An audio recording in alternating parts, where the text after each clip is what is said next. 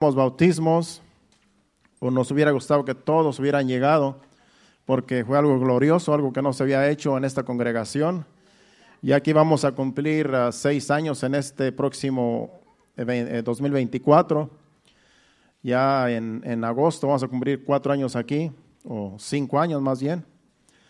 Y pues no habíamos celebrado bautismos, ya que pues siempre hay nuevos convertidos y también muchos de nuestros hijos también aceptaron a Jesucristo como su Salvador el viernes y la mayoría de ellos se bautizaron ayer.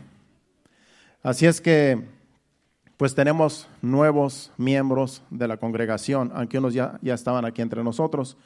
Pero eh, en esta tarde los vamos a pasar enfrente para, para darles un diploma, un certificado de bautismo y también para recibirlos como miembros de la iglesia.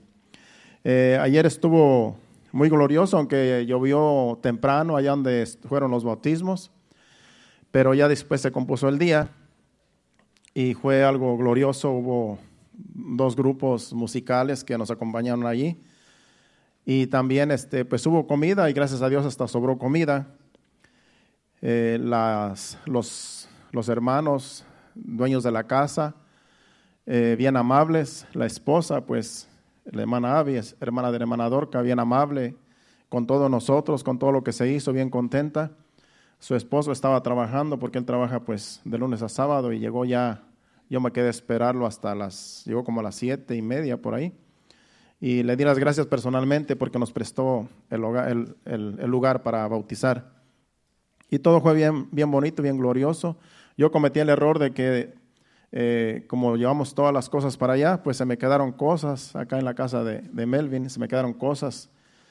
Y a la hora de servir, dijo Carlos Orozca, dice, ya, ya podemos empezar a servir, porque también Carlos con sus jóvenes hicieron muy buen trabajo. Ahorita pues los vamos a mencionar que en realidad hicieron buen trabajo, Carlos. De verdad que sí, agradecemos todo lo que tú estás haciendo con esos jóvenes, jóvenes eh, instruyéndolos para servir. Y, él andaba trabajando, pero él llegó allí y, y nos ayudó bastante. Y dijo Carlos, pues ya vamos a empezar a servir, dice, si ya, si ya, ya terminamos los bautismos. Y me acordé que todo lo dejé acá en la casa de Melvin.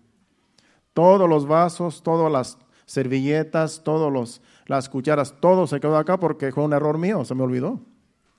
Y dije, y ahora hay que ir a buscar. Y resulta que la hermana, la, hermana Avi tenía todo ahí. Ahí tenía vasos, tenía todo lo que necesitábamos nosotros, ahí los tenía ella. Y gracias a Dios dijimos, aquí es Dios supliendo porque no tuvimos que perder tiempo, sino que inmediatamente sacó todo lo que necesitábamos, cuanto necesitamos, ahí lo tenía ahí, hermanos. Algo, algo bien bonito ¿verdad? que sucedió. Y pues eh, le dijimos, ahora le vamos a traer los que tengo ahí en la casa, pero dice que ya sí está bien, eh, bien amable la, hermana Avi. Eh, así es que les di las gracias por parte de la iglesia, de, de que nos dijeron que cuando quisiéramos esté el lugar allí dispuesto. Así es que pues no vamos a bautizar si acaso hasta el próximo año, cuando vengan más miembros y, que haya un grupo un poco grande, pues ya que, valga la pena, porque pues todo, lo, todo fue costo de la iglesia. Aquí nosotros no nos gusta pedir ofrendas para un gasto, porque no es justo que ustedes ofrendan y que nosotros todavía les pidamos más ofrenda para algo especial, porque ahí hay fondos, siempre, gracias a Dios, siempre hay fondos ahí. Entonces todo lo que se hace eh, a nivel iglesia, todo lo costea la iglesia, así es que algunos donan eh, algo, ¿verdad?, de su tiempo y a lo mejor algún, algo de sus finanzas, pero es porque ellos quieren, pero la iglesia nunca va a pedirles ofrenda extra porque para eso hay fondos allí. Y gracias a Dios todo, todo salió bien. Así es que gracias a las hermanas también que cocinaron, eh, también hicieron un buen trabajo, las que cocinaron, tanto los jóvenes que sirvieron, las mujeres que cocinaron, las hermanas, todos hicieron buen trabajo y pues les damos gracias a Dios por, por ustedes. Es que un aplauso a los servidores, tanto los jóvenes como las que cocinaron. Es algo que se lo merecen, que, que las pongamos, que las honremos, los honremos, porque el trabajo que ellos hacen es un trabajo muy especial, que no cualquiera lo hace. Y habían personas que, que no vienen a la congregación, que ellos ven todo lo que se hace y, así trabajamos en orden. Eso es algo glorioso, que así es como son tocados los corazones de otras personas que, que a veces nada más llegan a ver y a presenciar esos eventos. Bueno, pues sin más tiempo que perder, yo les voy a pedir a todos los que se bautizaron ayer que se pongan de pie y pasen enfrente. son muchos. Pasen todos, los jóvenes, adolescentes, y van a, van a ponerse viendo para acá, viéndome a mí, porque voy a, voy a darles un recibimiento. Un aplauso fuerte a todos los, los que se bautizaron. Pueden extenderse para un lado y otro. Extiéndanse para acá, acá hay mucho lugar, para que no estén todos cargados en un solo lado.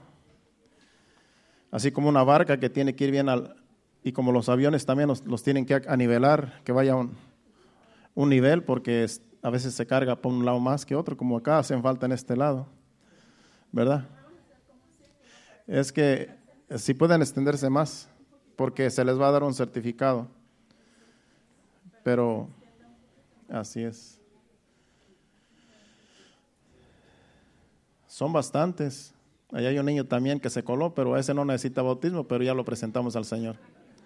A no se le va a dar certificado, pero a la mamá sí, que fue la primera que se bautizó. Bueno, los vamos a recibir en esta congregación como miembros activos, que ya ustedes ya están cumpliendo, ya cumplieron lo que es, eh, aceptaron a Cristo, se bautizaron y, y, ya ustedes son miembros que pueden estar activos en cualquier actividad que hagamos porque ya no hay impedimento. Ya nacieron de nuevo, ya son bautizados y cualquier cosa que, hagamos, cualquier evento, pues podemos decirles que si quieren ayudar, que si quieren colaborar, que si quieren ser parte de, algún puesto en la iglesia, pues a los que están capacitados también, que ya Dios les ha dado la capacitación, pues ya van a ser bienvenidos. Así es que eh, yo les voy a leer aquí lo que es como lo que, lo que, lo que se refiere a la aceptación de nuevos convertidos. Si se ponen de pie los que están sentados ahí atrás para que así estén en un mismo sentir junto con nosotros. Gracias. Entonces yo, como ministro, pues voy a, darles el recibimiento. Amados hermanos, las escrituras nos enseñan que la iglesia es un cuerpo y un ejército que tiene por cabeza y capitán a Jesucristo. ¿Cuántos dicen amén? amén? El plan de Dios consiste en juntar en un mismo rebaño a todos los nacidos de nuevo, a fin de mantener firme a los creyentes eh, y predicar el Evangelio a los que no han sido, a los que no han creído en Cristo. O sea que es el propósito de recibirlos a ustedes como miembros y que ustedes también prediquen este Evangelio a los que no creen y les den testimonio de que ya son hijos de Dios. Así es que ustedes no es nada más de que ya los bautizaron, los, los remojaron y ya no. Ustedes tienen también un compromiso de hablar a las personas. Si no sabe hablar la palabra, dele, su testimonio. Dígales, yo ya nací de nuevo, ya me bauticé, estoy contento, estoy gozoso. Eh, si tú quieres ser parte de la, iglesia de Cristo, pues te invito a que, a, que, a que, llegues a la congregación y así es como se empieza a evangelizar.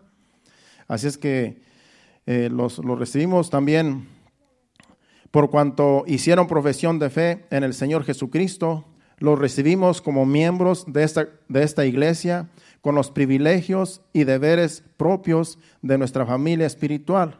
Así lo recibimos. Ya ustedes tienen el privilegio aún de participar en el altar, los que están capacitados, los que ya tienen tiempo, que ya están, algunos ya sirven como quiera, algunos de los adolescentes.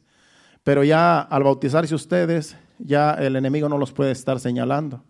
Ya el diablo no puede juzgarlos de que ustedes no están completos porque en Cristo estamos completos. Pero cuando ustedes se bautizan, ustedes cumplieron eh, lo que dice Jesucristo, que creamos en Jesucristo y que también nos bauticemos. Así es que ustedes ya no hay quien los juzgue. Ahora solamente les toca caminar en santidad, someterse a Dios y a las autoridades y ya ustedes pueden ejercer cualquier labor que se presente aquí en la iglesia y pueden sentirse libres de venir, a, venir aún conmigo con los pastores, con los, con los líderes y decir, pues yo quisiera servir en esto, yo quisiera hacer esto, y ya ustedes tienen el privilegio si usted tiene ya la capacidad y el llamado que Dios tiene para usted. Así es que lo recibimos eh, como miembros. ¿Y cuántos les dan un aplauso fuerte otra vez a Cristo y lo recibimos como miembros de la iglesia?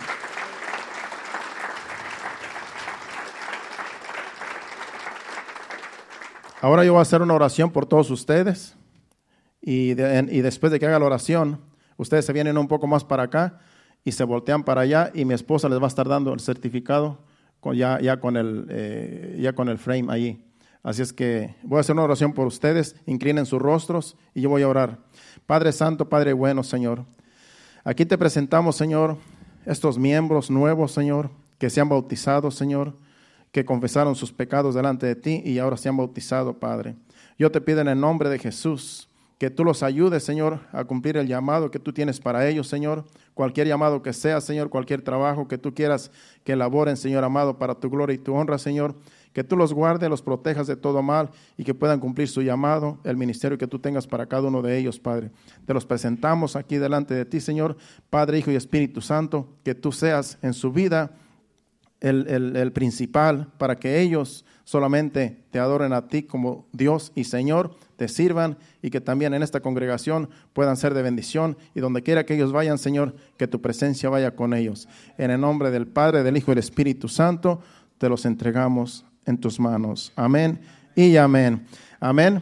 Un aplauso más a cada uno de ellos. Y pueden ahora sí venirse más para acá, cerca del altar, y voltense para la congregación voltense para la congregación porque ahora mi esposa va a empezar a darles su certificado y así ustedes lo van a llevar a su casa y ya van a, tenerlo allí eh, con su... Ahí está muy... Queríamos hacer un... ponerle una foto allí al certificado, pero eh, no hubo tiempo. Y se les va a dar una foto a cada uno de ustedes de cuando se bautizaron. Tenemos fotos bien, bien, bien preciosas de cada uno de ustedes, cómo, cómo salieron de las aguas. Y cada uno de ustedes va a tener su foto eh, ya cuando las tengamos preparadas. Así es que eh, va a ser algo que ustedes van a tener ahí como algo que no se va a olvidar. Yo todavía recuerdo cuando me bautizaron en aquel tiempo, pues ya van, ya van casi como 29 años y era para mí pues algo inolvidable porque fue algo que, que aún sin, sin mucho conocimiento, pues me bautizaron y hasta aquí estoy cumpliendo el llamado. Hasta aquí estoy cumpliendo el ministerio que Dios tenía para mí. Y pues no ha sido en vano todo lo que, lo que este, Dios ha hecho en nosotros. Ha llevado frutos. Ha llevado frutos donde ahora, pues miren todos los, los frutos que hay para gloria y honra de Dios. Porque todo lo que hacemos lo hacemos para gloria de Dios. También quiero decirles, mientras mi esposa sigue repartiéndolos, porque son muchos, que como está diciendo Melvin, aquí cuando usted trae las ofrendas, cuando usted trae y, los diezmos que usted trae aquí, aquí nosotros no nos quedamos con todo, con nada de, las finanzas. Nosotros como, como miembros, como servidores, no tomamos nada porque todo eso es de la iglesia. Y, y, tratamos de ayudar, estamos ayudando a, otras, a otros pastores, y a otras necesidades que se han presentado, porque sabemos que el dinero es de Dios, sabemos que las finanzas son de Dios. Así es que siéntase libre de ofrendar, siéntase libre, libre de diezmar, como Dios ponga en su corazón para este ministerio, porque nosotros no nos quedamos con nada de lo que son las finanzas. Eh, hacemos gastos, eh, cuando hacemos fiestas como ayer, eh, esos gastos no, son, no, son, no es poquito, son miles de dólares los que se hacen en, en, una actividad como la, de, la que hicimos ayer, porque hay que comprar comida y hay que comprar todo lo necesario. Rentamos eh, una carpa ahí, rentamos, eh, llevamos este, los músicos. todo lo que se hizo, pues todo es por parte de la iglesia. Como le digo, algunos hermanos dicen, no, pues yo yo, voy a cooperar con esto, no tiene que, la iglesia no tiene que darme el dinero para atrás. Pero siempre se les dice que el dinero se les va a regresar cuando ustedes hacen un gasto que es para, para un, evento. Y, nosotros somos conscientes que, que lo que es de Dios es de Dios. Lo que es de Dios es de Dios y de ahí nadie va a tomar nada porque eso es para la gloria de Dios, para la obra de Dios. Y mañana vamos a ir a, buscar una ven, eh, no muy lejos de aquí, Vamos a ir a, buscar una ven que ya la tenemos apartada. Esta ven va a ser para, para la transportación de algunos hermanos que no tienen ride. Porque aquí Marvin Fuentes, él está trayendo una familia que él tiene que dejar a su familia que se venga aparte porque no caben en un solo carro. Y hay unos hermanos que dejaron de venir a la iglesia porque porque no había quien los trajera. Entonces eh, yo me siento triste cuando no hay un transporte porque quieren llegar, pero no hay quien los traiga. Y entonces este, eh, vamos a ir a buscar esa ven, está nueva, nuevecita, eh, y así para que vengan cómodos, para que vengan cómodos a la iglesia todos los que quieran llegar a esta, a esta congregación y no haya ningún impedimento. Así es que ya para esta semana tendremos, ven primero Dios, y es pues con lo que ustedes traen, con las ofrendas, de ahí es donde hemos tomado para ese gasto que es un gasto grande, pero vale la pena porque es para Dios, es para gloria y honra. Otro aplauso fuerte a los recién bautizados y pueden tomar su lugar en esta bendición. Gracias. Pueden tomar asiento todos y, y vamos a iniciar la enseñanza de esta tarde.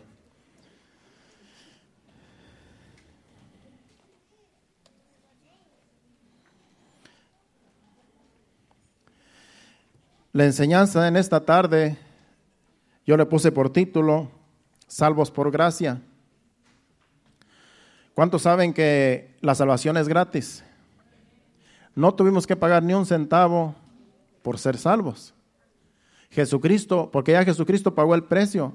Él dio su vida, derramó su sangre en la cruz del Calvario y ahora por medio del sacrificio en la cruz, todos hemos sido salvos todos los que venimos al arrepentimiento, hemos venido delante de Dios pidiéndole perdón por nuestros pecados y Él nos ha perdonado todos nuestros pecados y no nos costó nada el ser salvos. Así es que somos salvos por gracia. Nada nos costó. Y esta salvación es para todo mundo, porque dice la Biblia que de tal manera amó Dios al mundo que ha dado a su Hijo unigénito para todo aquel que, no, que en Él cree no se pierda ni, y tenga vida eterna. Así es que somos salvos por gracia. Ese es el, ese es el, título. Y vamos a estar en el libro de Efesios capítulo 2, donde ahí nos vamos a concentrar en todo lo que es la enseñanza, porque ahí habla de, de, lo que es una vida de alguien que nació de nuevo, de alguien que se arrepintió y que fue salvo.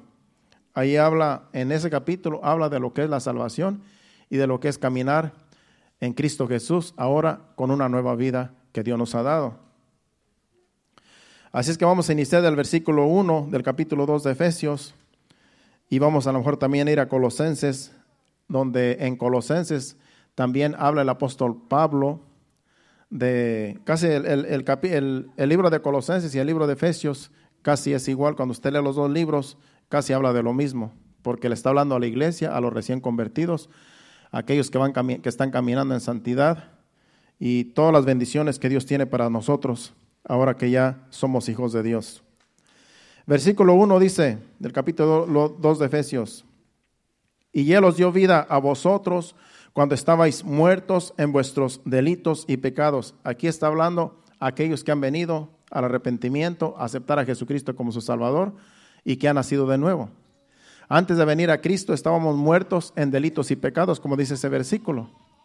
Aunque vivíamos en este mundo, pero no teníamos vida, porque por causa de Adán, por causa del pecado de Adán, todos nos hemos contaminado, toda la raza humana se ha contaminado por causa del pecado de Adán. Cuando él desobedeció a Dios, que le dijo Dios que no comiera del, del fruto prohibido y él comió, desobedeció y de ahí cayó en, su, en muerte espiritual, y todos los que nacen de hombre, nacen de mujer, toda persona en este mundo nace en pecado y mientras no venga el arrepentimiento va a vivir muerto en delitos y pecados. Es por eso que es muy importante el arrepentimiento, porque tenemos personas que no han nacido de nuevo, tenemos personas que, que no quieren eh, arrepentirse de sus pecados. Y mientras sigan pecando, mientras sigan viviendo, viviendo una vida desordenada, van a estar muertos en sus delitos y pecados, como estuvimos nosotros en un tiempo antes de venir a Cristo. Ahora ya tenemos vida, ahora tenemos vida y vida en abundancia. Usted puede sentir la nueva vida en Cristo, se siente porque se siente que uno es salvo, por gracia, porque Jesucristo nos salvó. Así es que estábamos muertos un tiempo en nuestros delitos y pecados porque estábamos separados, el pecado nos separa de Dios. Entonces cuando venimos al arrepentimiento venimos a ser hijos de Dios. El versículo 2 dice, en los cuales anduviste en otro tiempo siguiendo la corriente de este mundo, conforme al príncipe de la potestad del aire, el espíritu que ahora opera en los hijos de desobediencia.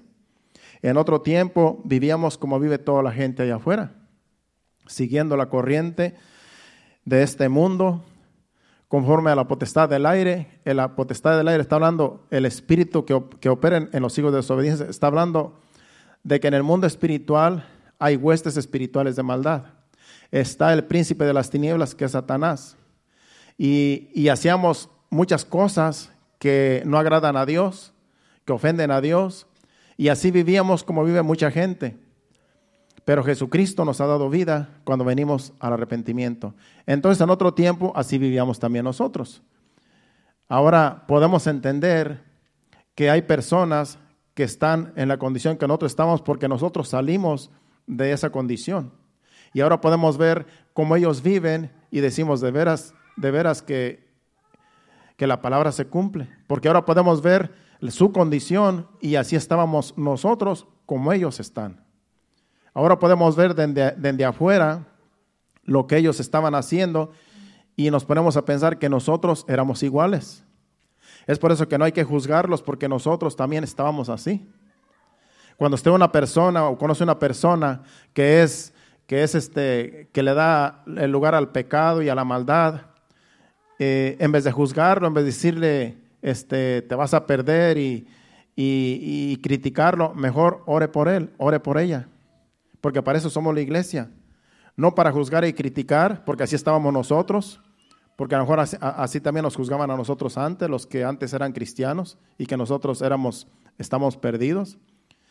Pues nosotros como iglesia, como hijos de Dios, Dios nos, nos, nos da amor para, los, para las almas que están perdidas y nos da amor y, debemos de tener misericordia y no criticar, sino exhortar, animar y predicarles el Evangelio para que ellos salgan de donde están metidos, porque están influenciados con la, por, por, los, por espíritus que vienen siendo demonios, porque así andan eh, en este mundo haciendo cosas malas y no, no, no agradan a Dios pero se agradan al diablo, porque el diablo es el príncipe de, la potestad del aire, es el príncipe que de las tinieblas, que también se le llama el príncipe de las tinieblas.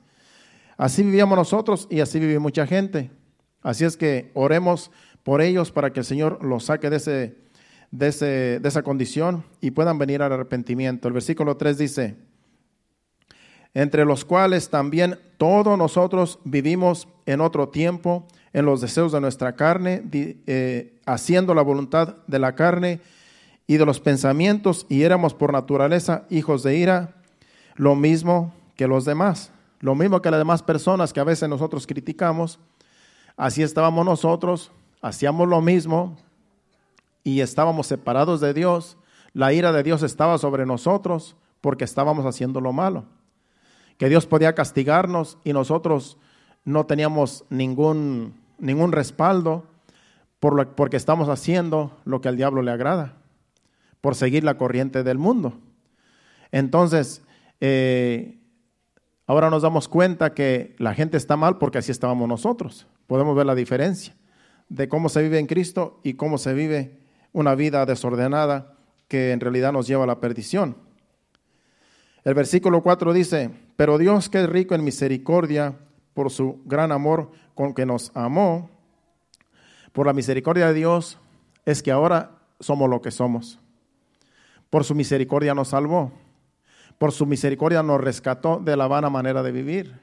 No que nosotros nos mereciéramos la salvación, no merecíamos ser salvos, porque éramos hijos de ira. La ira de Dios estaba sobre nosotros, no agradábamos a Dios.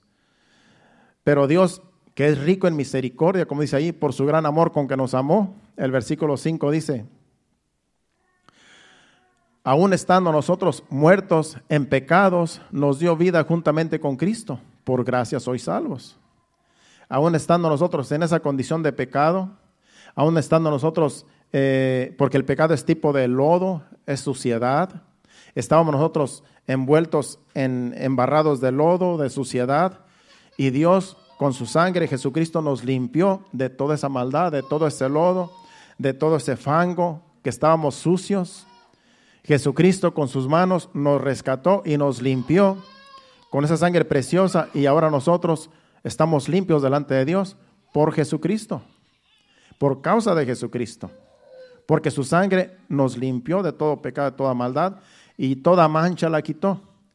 Toda mancha de pecado, toda suciedad, todo fango, el Señor Jesucristo lo quitó con su sangre porque su sangre nos limpia. Nos limpia de toda maldad, de todo pecado. Así es que por gracia somos salvos, no que lo mereciéramos, no que somos muy bonitos, no que somos muy, muy especiales. Ahora somos especiales porque el Señor nos sacó. Pero antes de venir a Cristo estábamos feos de pecado. Y usted dirá, no, pues yo me arreglaba bien para ir a los bailes, para ir a las fiestas, yo me maquillaba, yo me ponía esto, me ponía el otro, y me, me, arreglaba bien, pero, pero delante de Dios estábamos feos. Delante de Dios, Dios no nos podía ver por tanto pecado que había nosotros. Y nosotros, por más que nos arreglamos, por más que nos preparamos para ir a una fiesta eh, del mundo y para fiestar y para tomar y para hacer todo lo que hacíamos, creíamos que nos mirábamos bien. Creíamos que a ir a una fiesta y, y, al prepararnos bien, como toda persona debe de ir a una fiesta, y creíamos que así nos mirábamos bien y que toda la gente nos miraba bien, y, pero Dios no nos miraba bien.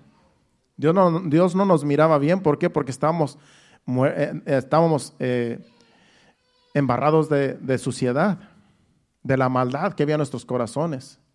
Yo recuerdo que una vez un hermano que se acababa de convertir a Cristo, eh, porque hay personas que Dios les abre el, ¿cómo se llama? Los ojos espirituales. Cuando tú eres hijo de Dios, Dios tiene cosas que tú ni te imaginas para ti. Y hay personas que ven lo que otras personas no ven. Y ese es un don de Dios. Son dones que Dios da a aquellos que son nacidos de nuevo, aquellos que son eh, hijos de Dios ahora. Y recuerdo que ese hermano dijo, yo eh, me invitaron a una fiesta, dice, eh, unas personas, dice, unos amigos, fui a una fiesta, dice, y yo miraba que la gente andaba bien bañada, bien arreglada, bien perfumada, pero yo los miraba sucios, dice. Yo los miraba sucios, decía, pero ¿por qué yo los veo sucios si están bañados, están perfumados, si andan cambiados y por qué yo los veo sucios? Porque así los miraba Dios. Porque por más que uno se limpie, se lave, se perfume, cuando estamos separados de Dios, cuando estamos eh, llenos de pecados, estamos sucios delante de Dios. Así es que, así como Él miraba a las personas, así Dios también las miraba a las personas. Lo que Dios le, quiso enseñar es que, le quiso mostrar es que, mira, así como tú los ves, así yo los veo. Tú los, cualquier persona los puede ver con los ojos naturales bien arreglados, dice, pero yo, yo los veo sucios. Y eso fue lo que le mostró. Eh, en esa fiesta que dice que él dice, yo no sé por qué yo los veo así. Entonces, porque para Dios lo que cuenta es la santidad.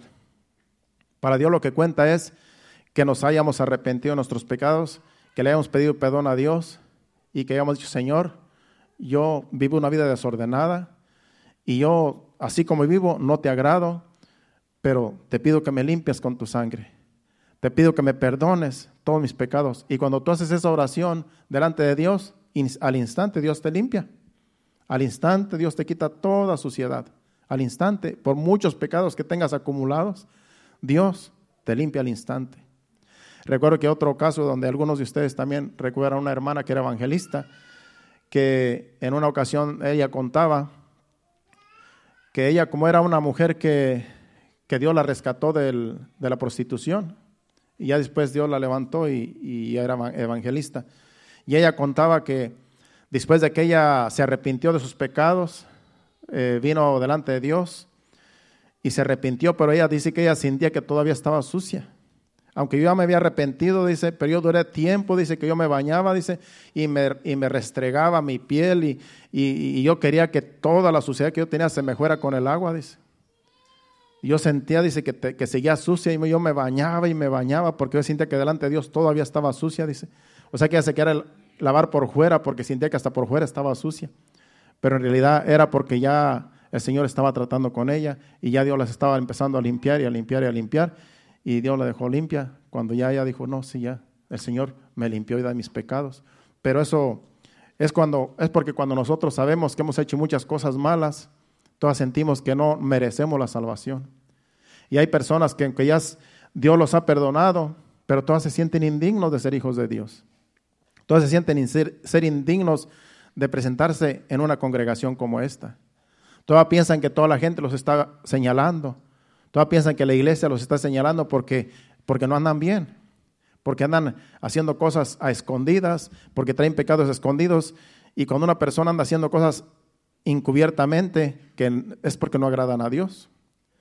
Y yo creo que a todos nos ha pasado que cuando tú haces alguna cosa mala que tú sabes que es pecado, y tú vienes delante de las personas mayormente espirituales, como en este caso la iglesia, y hay personas que mejor huyen de las personas espirituales porque dicen, me va a ver, me va a ver mi condición. Porque eso es lo que hace el pecado. Te hace sentir indigno, te hace sentir mal delante de la presencia de Dios y delante de aquellos que viven en santidad. Pero ¿para qué andar así? ¿Para qué andar huyendo? ¿Para qué andar escondiéndose? Cuando tú reconoces que no estás bien delante de Dios, tú lo que tienes que hacer es arrepentirte, pedirle perdón a Dios y Dios te limpia, Dios cambia tu vida y Dios te hace una nueva criatura. ¿Cuánto le da un aplauso fuerte a Cristo? Porque en Cristo somos nuevas criaturas. Segunda de Corintios 5, 17 dice, de modo que si uno está en Cristo, nueva criatura es. Las cosas viejas pasaron, he aquí todas son hechas nuevas.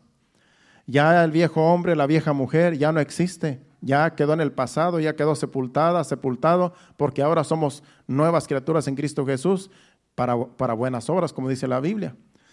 Así es que eh, es una bendición reconocer que necesitamos un Salvador y que sin Él estamos perdidos. Vamos ahora al versículo siguiente, creo que nos quedamos en el versículo 5. No recuerdo si nos quedamos en el versículo 4, ¿verdad? Eh, vamos al versículo 5.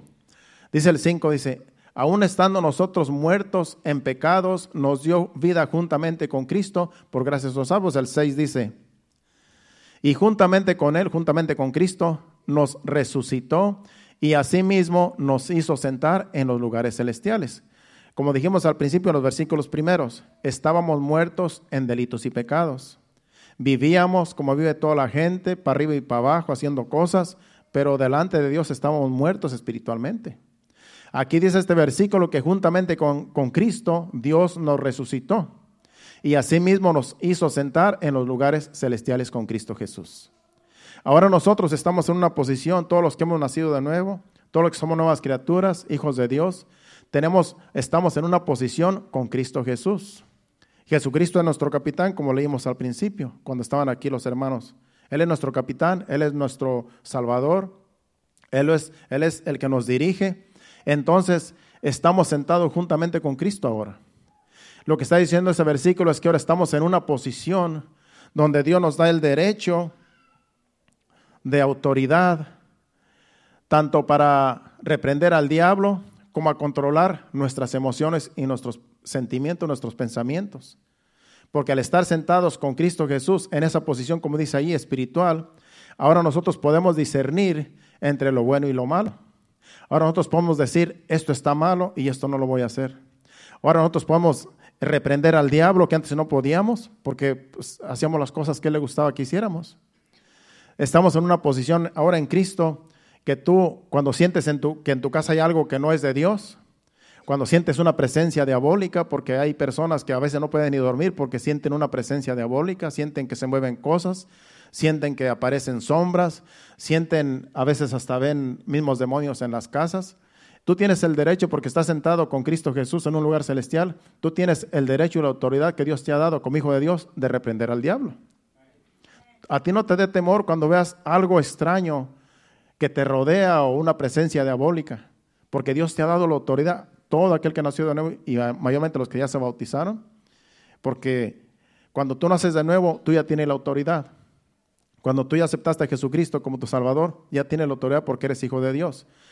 Mayormente ahora que ya cumpliste el, otro sacramento y mandato de Jesucristo de bautizarte, ahora tú, te, ahora tú tienes un derecho donde el diablo a lo mejor antes te decía, tú ni te has bautizado.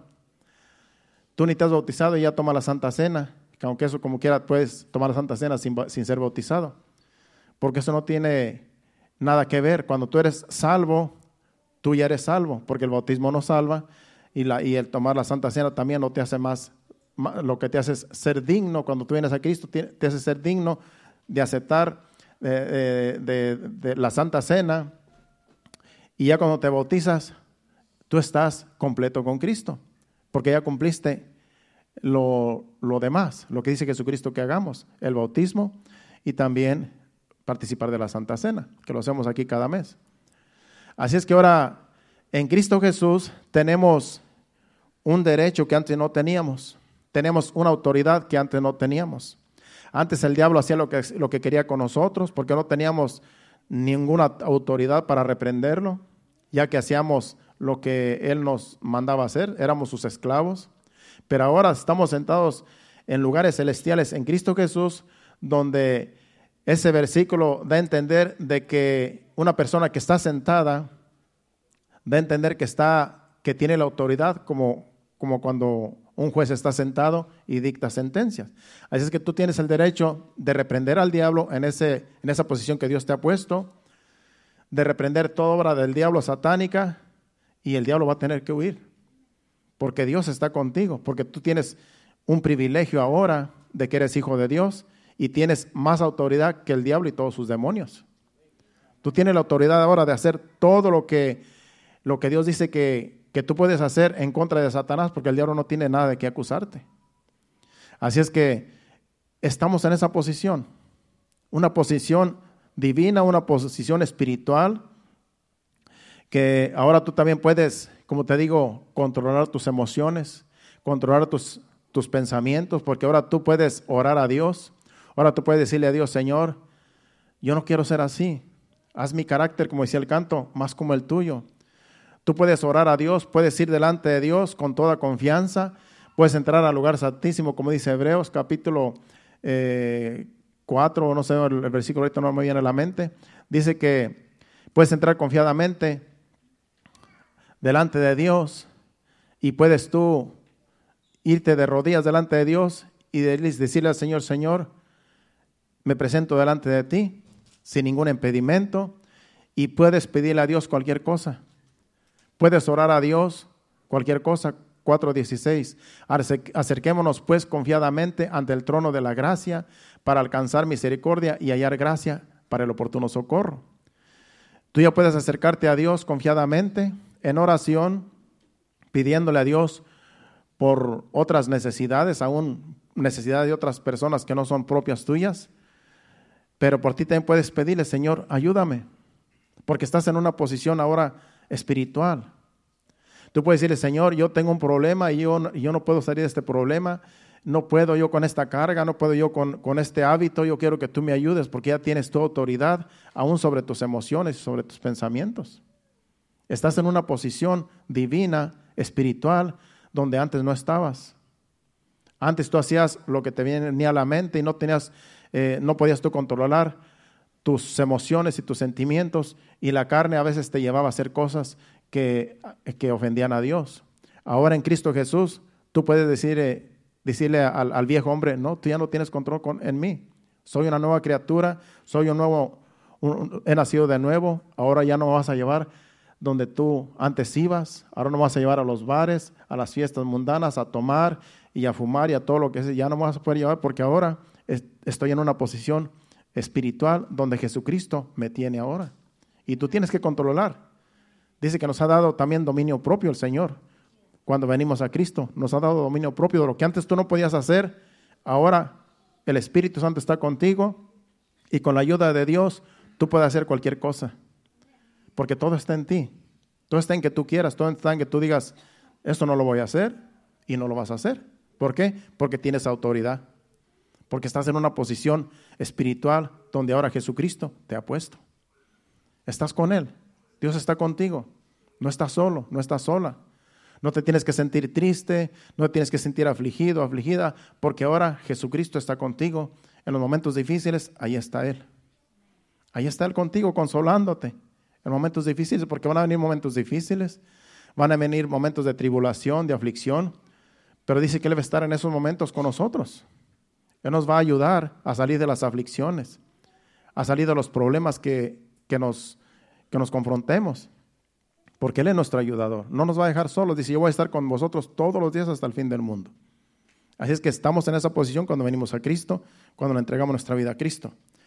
Sigue siendo el versículo 7.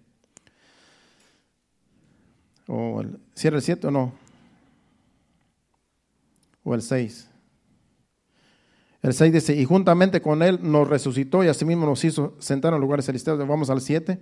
Dice, para mostrar en los siglos venideros las abundantes riquezas de su gracia en su bondad para con nosotros en Cristo Jesús.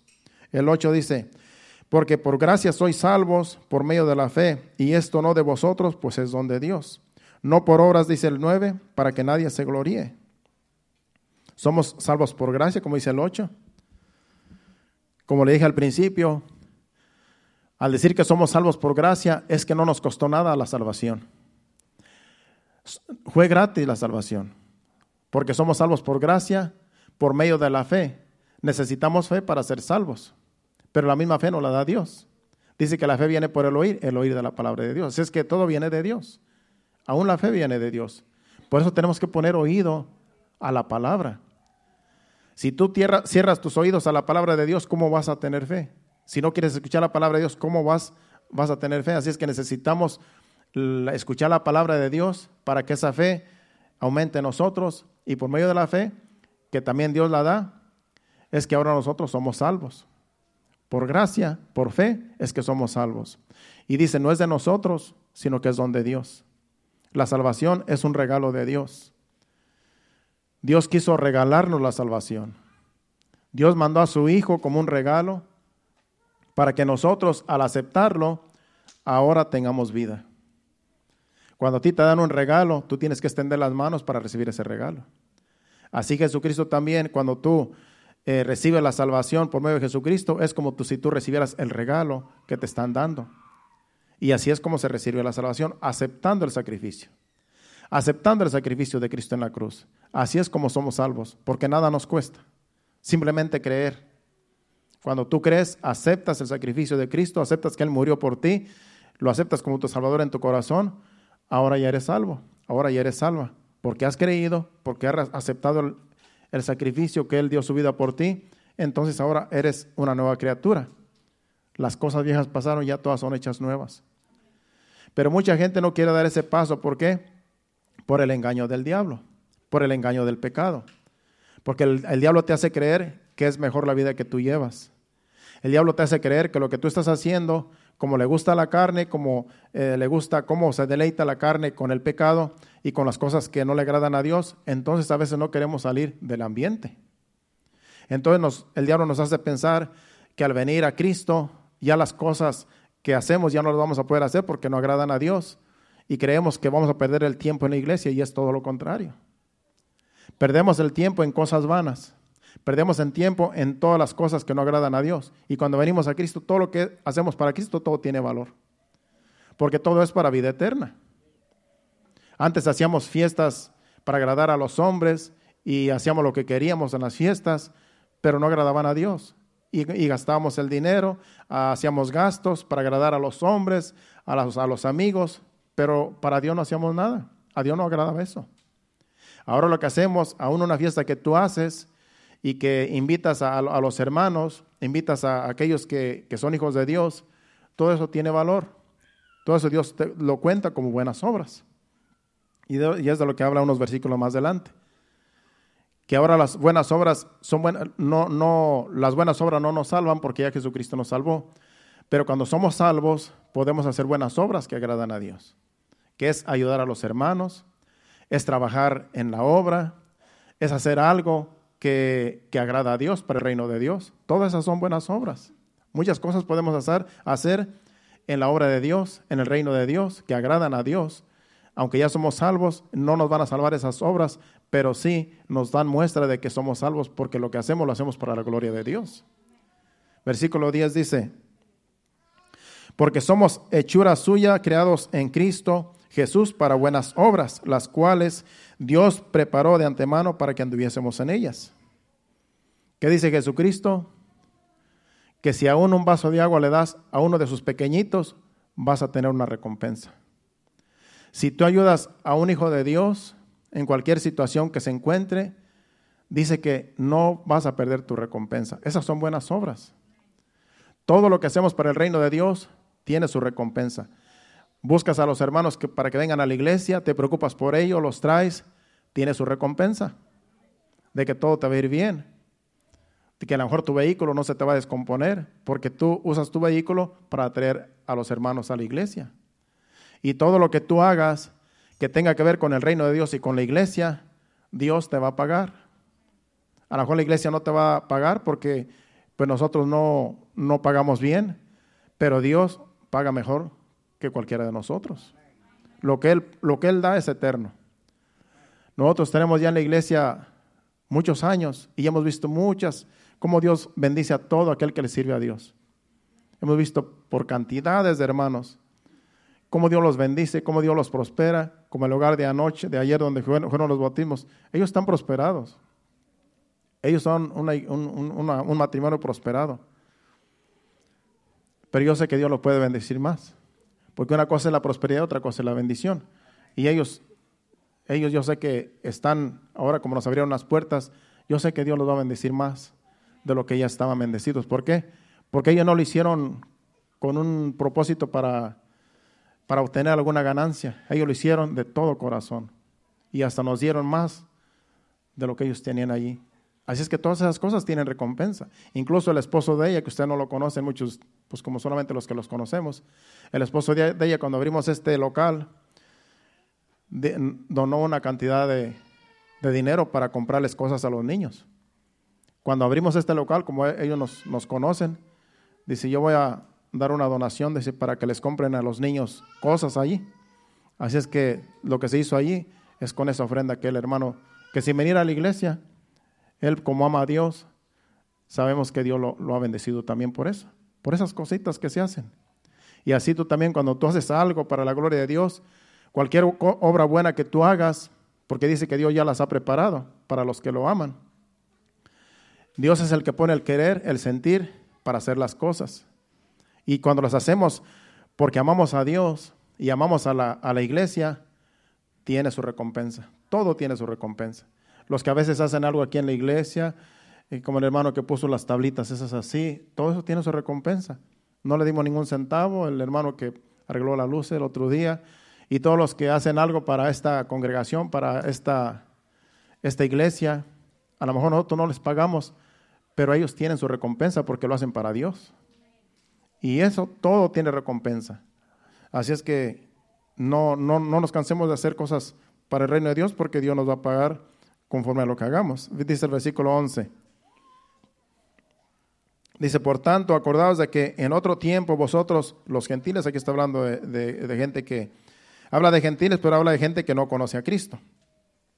Vosotros los gentiles, dice, en cuanto a la carne, erais llamados incircuncisión por la llamada incircuncisión hecha, circuncisión hecha con mano en la carne en el 12 dice, en aquel tiempo estabais sin Cristo, alejados de la ciudadanía de Israel, está hablando aquí, pone Israel como ejemplo, alejados, ajenos a los pactos de la promesa, sin esperanza y sin Dios en el mundo.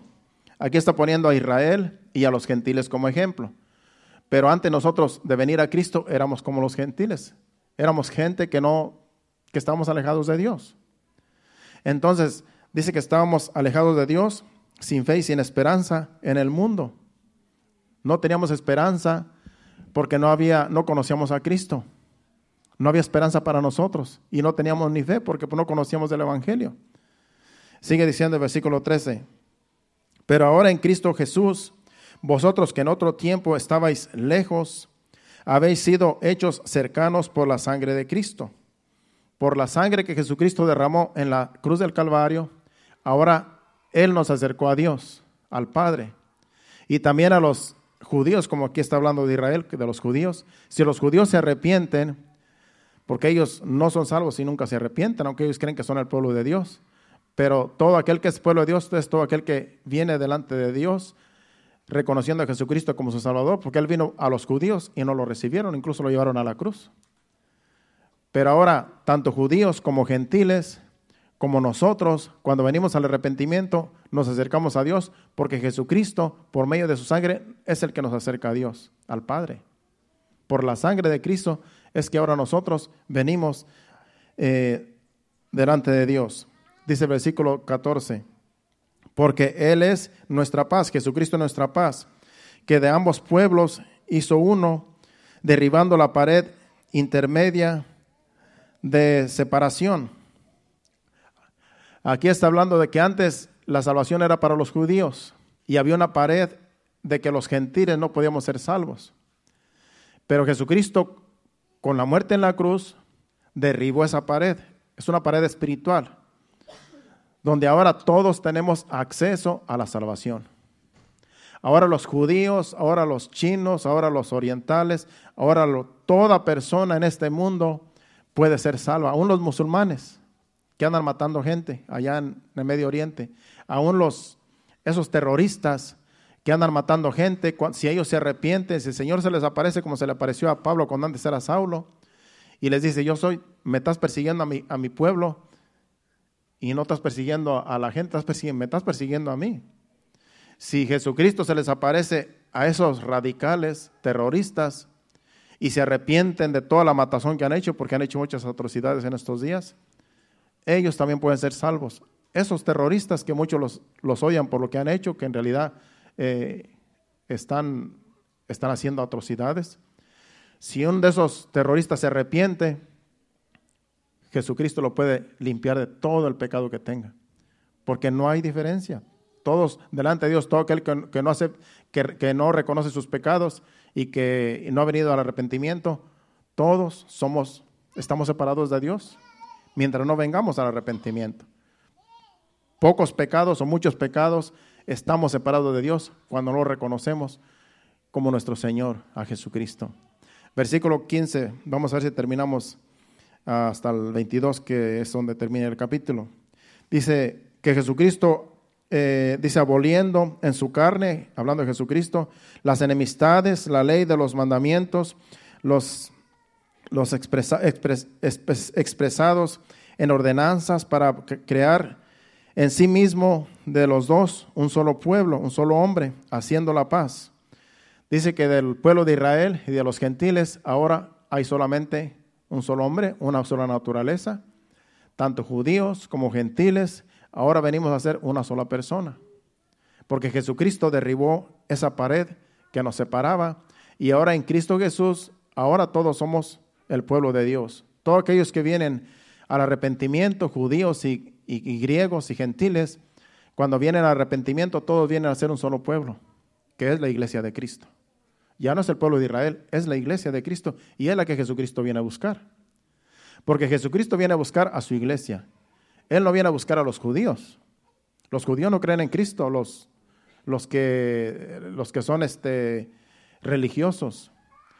Los judíos para para que vengan a ser iglesia, que es la que Jesucristo viene a buscar, ellos tienen que arrepentirse de sus pecados y reconocer que Jesucristo es el Hijo de Dios. Pero hasta ahorita, mientras no lo reconozcan como el Hijo de Dios, porque ellos tienen que fue un profeta nada más. Entonces los judíos dicen que Jesucristo vino, pero lo ven como un profeta, no como el, hijo, como el Hijo de Dios. Ellos están esperando un Mesías, y el Mesías que se va a aparecer va a ser el anticristo. Y cuando el anticristo aparezca, van a decir, este es el Mesías que esperábamos, y le van a hacer una le van a hacer una, mezquita, y lo van, a, lo van a adorar porque van a pensar que Él es el, el, Hijo de Dios, el Mesías. Cuando ya Jesucristo vino, murió, lo crucificaron, derramó su sangre por toda la humanidad, y ellos todavía están esperando al Mesías. Ya vino, ya lo sepultaron, resucitó y está en el cielo, y ellos todavía no lo creen. Pero nosotros, la iglesia, los que hemos creído este Evangelio, Creemos que ya Jesucristo está en el cielo a la diestra del Padre y que Él va a venir por su iglesia prontamente y nosotros la iglesia seremos levantados juntamente con los judíos que se unan a la iglesia. Así es que ya Jesucristo viene por la iglesia, no viene por los judíos. Dele gracias a Dios de que usted es iglesia, de que usted no es judío eh, como ellos que, que no creen. Usted sí cree en Cristo, usted es nacido de nuevo, usted es lavado con la sangre de Cristo, Usted es la iglesia de Cristo que Jesucristo viene a buscar y lo estamos esperando. Versículo 16. Y mediante la cruz, hablando de Jesucristo, reconciliar con Dios a ambos como un solo cuerpo, está hablando de los judíos y los griegos, matando en ella las enemistades. 17 dice, y vino y anunció las buenas nuevas de paz a vosotros que estabais lejos y a los que estaban cerca, hablando de los judíos. Jesucristo vino, trajo noticias de paz a los gentiles y a los judíos para que de esos dos se hiciera solamente un pueblo. Dice, porque no, dice, el 18 dice, porque por medio de Él, de Jesucristo, los unos y los otros tenemos entrada por un mismo espíritu al Padre. Judíos y griegos, gentiles y toda raza humana, tenemos entrada al Padre por medio de Jesucristo, como dice allí. Porque por medio de Él, de Jesucristo, los unos y los otros, gentiles, judíos, griegos y toda raza, tenemos entrada por un mismo espíritu al Padre, por el medio del Espíritu Santo. Por medio del Espíritu Santo, es que podemos llegar al Padre por la obra de Jesucristo. El 19 dice, así que ya no sois extranjeros ni advenedizos, sino conciudadanos de los santos y miembros de la familia de Dios. Principalmente los que se bautizaron, ya no son extranjeros, ya no son advenedizos, ahora son de la familia de Cristo. Así que ya no sois extranjeros ni advenedizos, sino conciudadanos de los santos.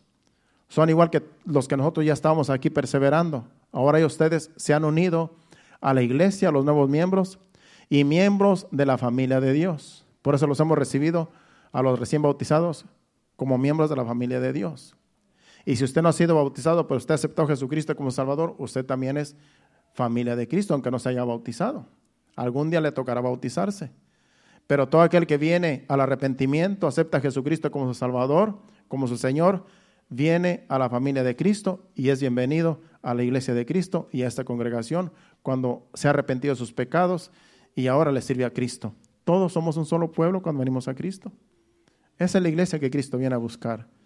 Y dice que viene a buscar una iglesia sin mancha y sin arrugas. Es que continuamente nos estamos limpiando por medio de la palabra que nos limpia ya Jesucristo nos limpió de todo pecado, pero hay cosas en nuestra vida que todavía cargamos que, que son malos hábitos, que son malas costumbres, y Dios por medio de su palabra nos sigue limpiando de todas esas cosas que todavía son impurezas, porque delante de Dios no vamos a estar completamente limpios. Delante de Dios todavía vamos a tener manchas que Dios, por eso dice que va a venir por una iglesia sin mancha y sin contaminación. Así es que cuando venimos a la iglesia, cuando escuchamos su palabra, el Señor nos sigue limpiando de alguna manchita que nos queda todavía de pecado. Por eso es bueno congregarnos, porque aquí es como Dios nos sigue limpiando por medio de su palabra y su Santo Espíritu. El 20 dice, edificados, hablando de la iglesia, edificados sobre el fundamento de los apóstoles y profetas, siendo la principal piedra del ángulo Jesucristo mismo. El 21, en quien todo el edificio bien coordinado va creciendo para ser un templo santo en el Señor. Y terminamos en el 22. En quien vosotros también sois juntamente edificados para morada de Dios en el Espíritu. Ahora usted es una morada de Dios. Imagínense lo que somos nosotros. Que ahora que venimos a Cristo, ahora Cristo mora en nosotros. Usted es templo del Espíritu Santo. En usted está la presencia de Dios. Y ese es un privilegio que, que no todo el mundo tiene. Porque las personas que están alejados de Dios, ¿cómo Dios va a morar en ellos? Si no quieren dejarse, dejarse, si no se quieren dejar salvar, si no quieren dejarse limpiar de sus pecados. Pero todo aquel que viene al arrepentimiento, que ha nacido de nuevo, entonces le damos permiso a Dios para que su Espíritu Santo more en nosotros y es Dios mismo en nosotros, ayudándonos en lo que necesitamos nosotros, que Dios nos ayude. Somos morada de Dios, somos templo del Espíritu Santo, no somos cualquier persona. Así es que usted no se siente indigno, porque si usted ya se arrepintió, usted ya vino, vino al arrepentimiento, aceptó a Cristo, ya usted es nueva criatura, ya usted es digno de que Dios venga y more en su vida, en su cuerpo, que es este estuche que cargamos, porque el alma la llevamos dentro. ¿Cuántos dicen amén? Le damos un aplauso fuerte a Cristo y póngase de pie, le damos gracias a Dios por su palabra. Póngase de pie, ya estamos a tiempo de de despedirnos, pero yo le voy a hacer el llamado si usted quiere pasar a recibir a Cristo como su Salvador, yo sé que aquí hay visitas, y si usted nunca ha recibido a Cristo como su Salvador, mientras está la adoración, yo voy a presentarlo delante de Dios y con una oración usted viene a ser hijo de Dios solamente con reconocer que usted está mal delante de Dios y que necesita ser salvo y Jesucristo eso vino a salvar a aquellos que estaban perdidos. Incline su rostro y dele gracias a Dios. Y el altar está abierto para si cualquier persona que está aquí, amigo, visita, quiere pasar y recibir a Cristo como su Salvador, nosotros lo podemos presentar delante de Dios para que usted ya se vaya salvo de aquí. Si usted ya es salvo, dele gracias a Dios por su palabra y su Santo Espíritu, que es el Maestro que aquí nos enseña. Y adoremos a Dios con este canto. Gracias, Señor. Sigue ministrándonos, Señor, por medio de este canto. Gracias te damos por tu palabra, Señor. Recíbela en el nombre de Jesús. Amén.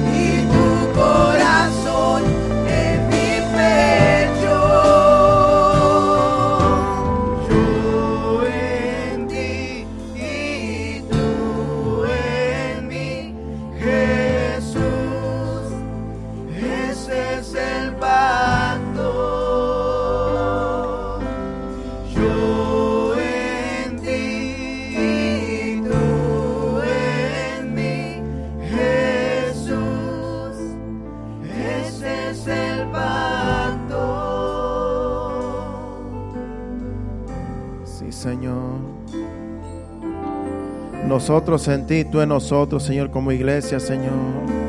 Ese pacto, Señor amado, que por causa del sacrificio en la cruz, tú llevaste a cabo, Señor, anulando el acta de los decretos, Señor, que nos separaban del Padre. Ahora tú viniste, Señor Jesús, por medio del el sacrificio, a unirnos al Padre, Señor. Ahora somos hijos de Dios por tu sacrificio, hijos del Padre porque tú pagaste el precio que nosotros, Señor, no merecíamos, pero por amor, por misericordia nos has salvado. Por tu misericordia nos has atraído al Padre y ahora, Señor, estamos sentados en lugares celestiales, Señor, contigo, Señor Jesús. Gracias por la salvación. Gracias por el privilegio de ser salvo, Señor, de ser tu pueblo, de ser tu iglesia, Señor. Gracias te damos, Señor. Gracias, Padre. Padre Santo, nos vamos a despedir no de tu presencia, Señor, sino de este lugar, pidiéndote que vayas con nosotros, cada uno de los que vamos a salir, Señor. Guárdanos y protégenos de todo peligro, de todo accidente, de todo mal en nuestros vehículos y que todos lleguemos con bien a nuestro destino, a nuestro hogar, Señor. Gracias te damos, Señor, por tu Espíritu Santo, Señor, y tus ángeles que acampan a nuestro alrededor, Señor, y nos defienden, Señor. En tus manos nos ponemos porque en tus manos estamos seguros, Señor. Gracias, Padre, en el nombre de Jesús. Amén. Un aplauso más a Cristo, Padre, Hijo y Espíritu Santo, por lo que Él está haciendo a nosotros.